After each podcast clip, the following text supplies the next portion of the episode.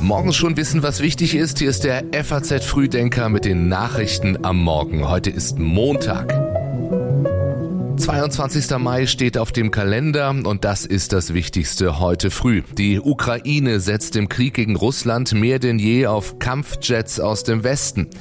Die deutschen Unternehmen halten sich mit Investitionen in neue Maschinen und Anlagen zurück. Und in der Fußball-Bundesliga steht Rekordmeister Bayern München vor einem Scherbenhaufen. Gleich mehr dazu. Erst noch die Meldungen dieser Nacht in Schlagzeilen. Im US-Schuldenstreit wirft US-Präsident Biden den Republikanern vor, extreme Positionen zu vertreten. Heute trifft sich Biden mit Kevin McCarthy zu einem Krisengespräch, das einen Zahlungsausfall verhindern soll. In der Hauptstadt von Moldau sind etwa 75.000 Menschen zu einer Kundgebung von Präsidentin Sandu gekommen. Sie versprach, das Land bis 2030 in die Europäische Union zu führen. Und der frühere Bundesinnenminister Thomas de Maizière wirbt für eine umfassende Staatsreform. Er will Regeln für den Ausnahmezustand festlegen. Bei nationalen Katastrophen soll der Bund zuständig sein. Die Texte für den FAZ Frühdenker Newsletter hat Sebastian Balster geschrieben. Ich bin Jan Malte Andresen. Schön, dass Sie diesen Tag mit uns beginnen. Wie ist die Lage in Bachmut, der am schärfsten umkämpften Stadt im Ukraine-Krieg? Am Wochenende behauptete der Anführer der russischen Wagner-Miliz Prigoschin die vollständige Einnahme der Stadt. Das hatte er zuvor allerdings schon einmal getan, ohne dass es stimmte. Der ukrainische Präsident Zelensky ließ die Eroberung von einem Sprecher bestreiten. Die ukrainische Armee teilte mit, die Schlacht um Bachmut geht weiter. Dort gibt es nichts mehr. Sie haben alles zerstört, sagte Zelensky am Wochenende beim G7-Treffen der wichtigsten Industrieländer im japanischen Hiroshima, an dem er als Gast teilnahm und von US-Präsident Biden weitere Militärhilfen zugesagt bekam. Wir werden die Ukraine weiter wirtschaftlich, humanitär und sicherheitspolitisch unterstützen, damit das Land so lange stark bleibt, wie es nötig ist. Heute haben die USA angekündigt, weitere Waffensysteme und Ausrüstung zu liefern, damit die Ukraine siegreich auf dem Schlachtfeld ist. Biden sicherte Verbündeten und Partnerländern seine Unterstützung dabei zu, ukrainische Piloten auf F-16 Kampfflugzeugen auszubilden. Dazu sagt der ukrainische Präsident, I'm very happy. Thank you very much. Ich bin sehr froh darüber. Vielen Dank an unsere Partner. Das wird uns sehr helfen, um Häuser und Familien zu schützen. Das ist zwar keine Entscheidung, dass wir schon morgen die Kampfjets haben. Wir müssen uns da erst noch vorbereiten. Aber dennoch, das ist ein großartiges Ergebnis. Danke an alle beteiligten Länder. Great result. Thanks to all the countries, to our partners. Thank you very much. Deutschland hat keine Jets vom Typ F-16, auf deren Lieferung aus dem Westen die ukrainische Regierung setzt. Zur Frage, unter welchen Umständen ukrainische Piloten an Flugzeugen dieser Art auf amerikanischen Luftwaffenstützpunkten in Deutschland ausgebildet werden können, hat sich Bundeskanzler Olaf Scholz ausweichend geäußert. Und zu Sinn und Zweck des Besuchs von Zelensky beim G7-Gipfel in Hiroshima sagt der Kanzler im ARD-Interview. Die zentrale Frage Frage, die hier eine Rolle spielt, ist, kriegen wir das hin, dass äh, die weltweite Unterstützung für die Ukraine weiter ausgebaut werden kann. Wir haben hier viele Länder eingeladen, mit denen wir konkret sprechen wollen. Die deutsche Wirtschaft steckt immer noch im Corona-Tal.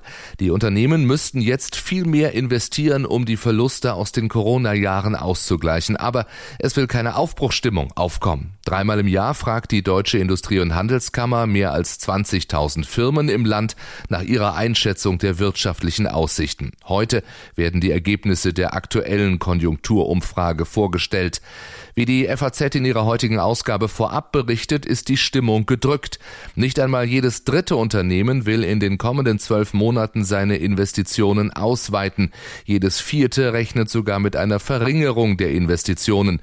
Dynamik sieht anders aus. Ein solches Niveau reicht nicht aus, um die Verluste aus den Corona-Jahren auszugleichen, sagte der DIHK-Hauptgeschäftsführer Wandsleben der FAZ. Es wird ein Termin im Gefängnis. Dort nämlich sitzt die rechtskräftig verurteilte Rechtsterroristin Beate Zschäpe. Heute soll sie als Zeugin vom NSU-Untersuchungsausschuss des Bayerischen Landtags vernommen werden. Die Befragung findet in der Justizvollzugsanstalt Chemnitz statt, und zwar in einer nicht öffentlichen Sitzung. Die Terrorzelle Nationalsozialistischer Untergrund NSU, bestehend aus Zschäpe, Uwe Mundlos und Uwe Böhnhardt, war von 2000 an jahrelang mordend durch Deutschland gezogen. Mundlos und Böhnhardt töteten sich 2011, um ihrer Festnahme zu entgehen. Zschäpe wurde 2018 zu lebenslanger Haft verurteilt. Der Gerichtssprecher zählte damals auf, für was sie lebenslang ins Gefängnis muss. Darüber hinaus wurde die Hauptangeklagte als Mittäterin der neun Morde der sogenannten Cesca-Serie, als Mittäterin zweier Bombenanschläge in Köln, in der Propsteigasse und in der Kolbstraße, als Mittäterin von 15 Raubüberfällen sowie als Mittäterin eines Mordanschlags auf zwei Polizeibeamte schuldig gesprochen. Schon 2012 hatte der Bayerische Landtag einen NSU-Untersuchungsausschuss eingesetzt, um rechtsextremistischen Strukturen im Freistaat auf den Grund zu gehen. Vor rund einem Jahr hat der zweite bayerische NSU-Untersuchungsausschuss seine Arbeit aufgenommen, um mögliche Fehler der bayerischen Behörden und eventuelle Verbindungen des NSU in die Neonazi-Szene in Bayern aufzuklären. Nach der Befragung Chapes heute in Chemnitz soll es eine Pressekonferenz geben. In Griechenland hat die konservative Regierungspartei Nea Demokratia die Parlamentswahl klar gewonnen. Allerdings muss Ministerpräsident Mitsotakis einen Koalitionspartner finden, um an der Macht zu bleiben. Seine Partei kam auf etwas über 40 Prozent der Stimmen. Die linke Syriza-Partei des ehemaligen Regierungschefs Tsipras lag mit rund 20 Prozent der Stimmen abgeschlagen auf Platz zwei. Bisher regiert Mitsotakis mit seiner Partei allein. Das ist nach dem ersten Wahlgang nicht möglich, auch wenn nun mehr Stimmen als vor vier Jahren auf ihn entfielen. Das liegt an einer zwischenzeitlichen Veränderung des griechischen Wahlrechts. Findet Mitsotakis keinen Koalitionspartner, dann gibt es im Juli einen zweiten Wahlgang. Nach den Unwettern in Norditalien offenbaren sich bei den Aufräumarbeiten schwere Schäden.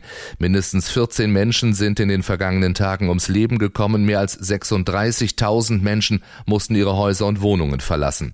Jetzt warnen Geologen vor Erdrutschen. Der Zivilschutz hat gestern entschieden, dass an der Adriaküste auch heute noch die höchste Alarmstufe Rot gelten soll. Bei den Aufräumarbeiten offenbaren sich den Helfern schwere Schäden. Diese beliefen sich auf einige Milliarden Euro. Euro, sagte die Vizepräsidentin der Emilia Romagna. Das hängt halt alles zusammen. Das Spiel ist komplex. Es kommt darauf an, kommst du aus dem Druck raus hin. Wenn du nicht aus dem Druck kommst, wie spielst du weiträumig?